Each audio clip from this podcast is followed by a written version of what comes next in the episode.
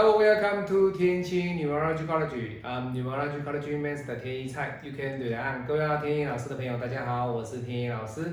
今天天一老师来跟大家分享的，这是老师来自于中国湖北啊恩施的一位客人啊，他目前啊不在湖北，他现在在南京工作哦。那他说，老师，我住湖北的恩施啊，那这个地方呢，天意老师啊。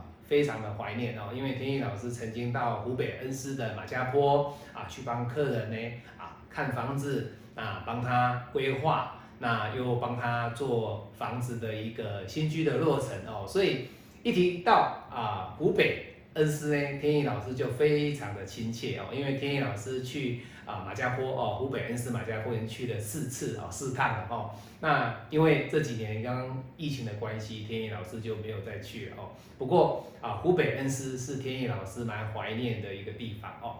好，那今天天意老师呢来跟各位分享的这个恩施的客人哈，我们讲恩施好了啦哈，因为他现在在南京工作哦。那这位客人呢，他姓谢啊，谢先生。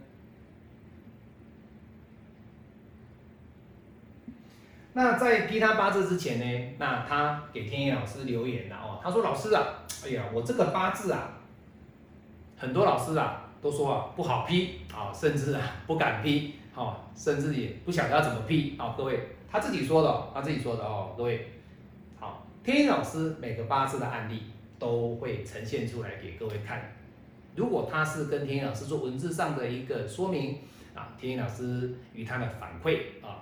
我会截取一些他的反馈给大家做分享，哈。那当然了，有些老师说，哎呀，这是我网络上的客人啊，网络上的提问呐，哦，各位，这个都是每一个老师不同的一个制片的一个风格，那我们都给予尊重。但是天意老师要讲的重点是，天意老师的八字的一个实力、姓名学的实力、风水看宅的实力，各位你看到都是我的客人，好。那今天呢，他的八字会不会难批？其实我要跟各位讲哦。如果以别的学派，他们会觉得说，哎呀不好批呀，哦，为什么？因为全部都是食伤。可是，在五行能量派的这个概念里面呢，田野老师要跟大家分享的就是，八字其实不会很难，难的是什么？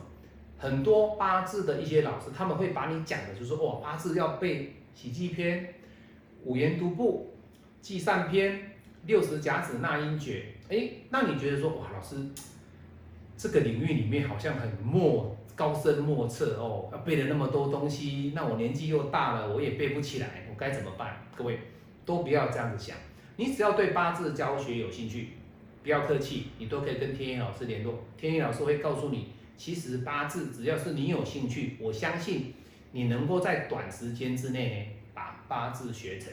那学成之后呢，其实不是很厉害哦，你也不能职业哦，为什么？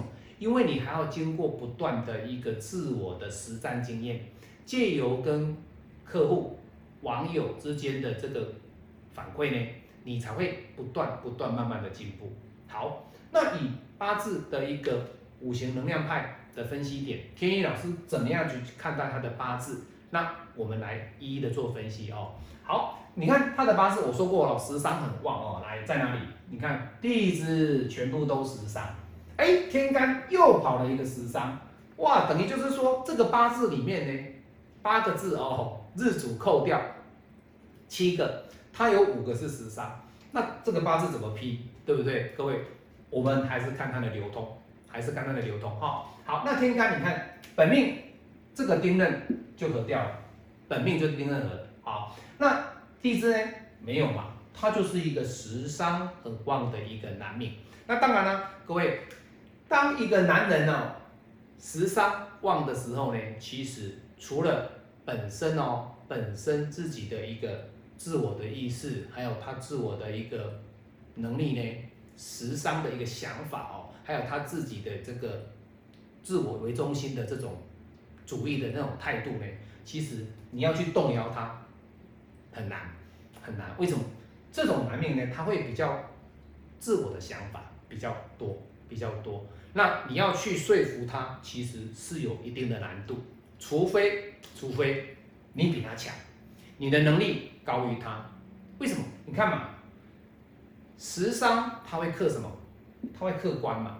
你今天我的老板或者是我的上司能力没有比我强，我跟你讲，我就是克你，我就是表面上可能我满意，我听你的话，我接受了，啊，我答应了，可是我私底下对于你的决策，对于你所下达的 order 的指令，我不一定会服从，好，没有办法，因为你是官嘛，所以我相对的我必须去执行它嘛，对不对？好，那我们再来看哦。他的八字里面呢，他本身他的特质，各位，这是是一个比较属于高位阶的一位客户。为什么？因为他本身是个医生啊，是个医生哦。那在什么医院？天野老师不说，因为这样讲出来，哪一个医院，那他姓什么就知道了哦。所以他本身是个医生。那各位要知道哦，这种十三旺的人会不会读书？各位会读书哦。那你说老师，这个八字没有印啊？那没有印为什么会读书？各位不是哦。十三旺的人，基本上他在读书方面，他其实是不差的，不差的哦。所以相对的，食伤能生财，这个没有问题哦。只是呢，这个财对他来讲，当个医生一定会赚钱嘛，对不对？绝对的可以的。为什么？因为医生一定要你要住院啊，当医住院医师啊，或者是说门诊医师啊，你就是要靠你的医术来帮助病人，帮助培训，让他。复原，哎，你的医术就慢慢的传开来，你就会赚到钱。那一样啊，他是医师，我是命理师嘛。今天天野老师把你服务的好，把你批的好，哎，我的名气就慢慢的，哎，借由你的介绍，我又有新的客人，对不对？一样啊，他是医师，我是命理师，都是师，我们一样的共同的人生的目的就是来帮助别人。那你看哦，他这样的一个财运在不在？其实各位。这种财，它所展现出来的绝对不能够谈是桃花，各位要记得这一点哦。老师，那这样子的话，那八字里面都没有桃花哎。你看老师，这个八字里面都没有火，因为火被克掉了，所以他八字没有火，这一柱大运己亥年也没有火，所以这个人没有办法结婚。错，这种各位，你说我当医生，哪一个女生不羡慕，对不对？当然是有啦，百分之五，百分之。那种微乎其微的女生，她女异性不太喜欢医生的老公会有，可是大部分我们以社会常态来说的话，嫁个医生的老公有什么不好？各位很好嘛，对不对？所以你不要以为说老师他没有桃花，他是有桃花，可是他的桃花，哎，在己亥这柱大运当中，你看，在两年就结束了，他在己亥这柱大运当中，他有没有桃花？有哦，有，只是怎么样？各位。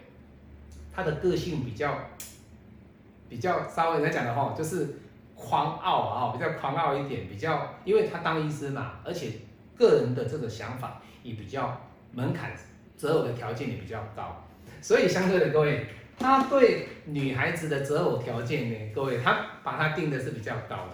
那如果说你自己把这个门槛放下来一点点，这样对他来说，这样的门槛有没有帮助到他去？找到更好的女孩子，当然是有啊，只是在于就是说，他愿不愿意把他所设的这个择偶条件的门槛稍微降低一下下。